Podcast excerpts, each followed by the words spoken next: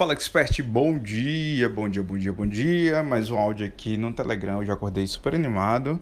Tô indo pra academia agora. Treinar, né, meu querido e minha querida? Treinar todos os dias aí, trazer mais vitalidade, energia e produtividade. Mas não é isso que eu vou falar aqui agora, não.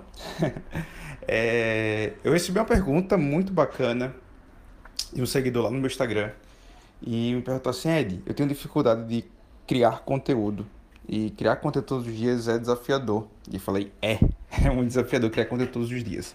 Quando você não sabe criar conteúdo, tá? E eu sei que quem é criador de conteúdo, tá? Não gosto muito desse termo, dessa expressão, que criador de conteúdo parece que a pessoa vive de conteúdo, parece que conteúdo, like, paga conta, né? Engajamento e tal, né?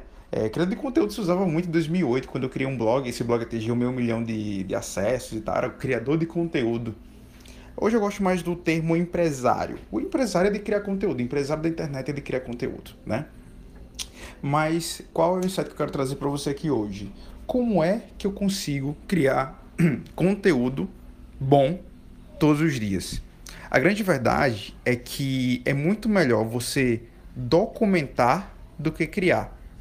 Então você concorda comigo que é mais difícil você colocar o tripé, uma câmera, carta de memória, ver se a bateria está carregada, colocar o microfone de lapela conectado na câmera e você ali gravar um vídeo, para depois gravar um vídeo, você errar, você refazer, você editar, depois subir no YouTube ou no Instagram, olha só quanto tempo.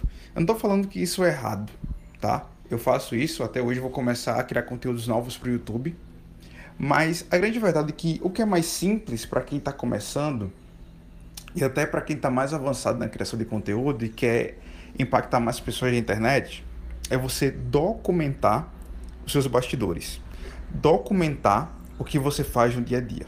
Por exemplo, é, se você for lá nos meus stories, eu.ed, eu documento todo o meu dia. Tem dia, ou a maioria dos dias, que eu não apareço para falar. Você vai perceber que dos meus stories, eu nunca gravo vários stories em vídeo dando uma dica porque, cara, conteúdo mais longo, eu venho aqui pro Telegram, vou lá pro YouTube. É, não tem como eu fazer um conteúdo longo lá nos stories. Vou fazer 50 stories lá para poder tentar falar alguma coisa. Então o que acontece? Você vai ver lá nos meus stories que eu documento tudo. Tiro uma foto quando eu estou fazendo mentoria com alguém. Tiro foto quando eu estou tomando café com alguém. Eu faço um vídeo mostrando o funil que eu estou criando quando eu coloco uma foto que eu estou criando um funil, as pessoas automaticamente elas são ativadas a entender que eu estou trabalhando sobre aquilo ali, eu sou especialista naquilo ali, sem precisar eu falar. Quando eu falo que eu estou dando mentoria, quando eu falo que eu tiro foto, quando eu faço um vídeo, um boomerang, seja lá o que for, as pessoas automaticamente, é, no cérebro delas, começa a indicar que eu sou bom em mentoria, que eu tenho clientes e que eu talvez possa ajudar elas sem precisar estar tá criando conteúdo de três dicas para isso, quatro dicas para aquilo, sete detalhes para isso. É um conteúdo massa? É.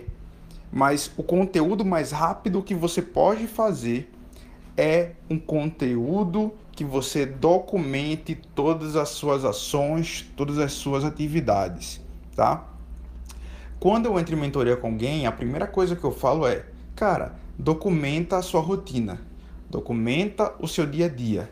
Quando você está com o cliente, se ele permitir, por que não você colocar uma câmerazinha e gravar uma conversa e disponibilizar trechos da sua conversa, você orientando um cliente, você fazendo um call, você mostrando o teu curso, entende? Cara, isso é conteúdo também. Conteúdo não é somente diquinhas, hacks.